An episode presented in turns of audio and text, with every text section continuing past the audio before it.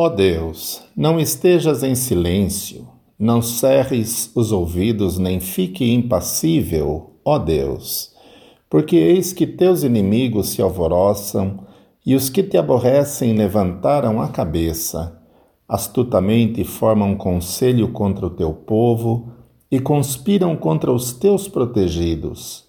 Disseram: Vinde e desarraiguemo-los para que não sejam nação nem haja mais memória do nome de Israel. Porque a uma se conluiaram, aliaram-se contra ti, as tendas de Edom e dos ismaelitas, de Moabe e dos agarenos, de Gebal e de Amon e de Amaleque e a Filístia com os moradores de Tiro. Também a Assíria se ligou a eles. Foram eles o braço dos filhos de Ló Faze-lhes como fizeste a Midian, como a Císera, como a Jabim na ribeira de Quizon, os quais foram destruídos em Endor, vieram a servir de estrume para a terra.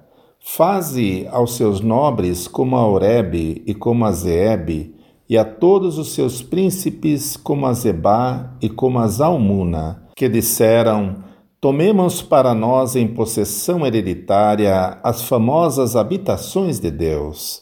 Deus meu, faze-os como que impelidos por um tufão, como a palha diante do vento, como fogo que queima um bosque e como a chama que incendeia as brenhas.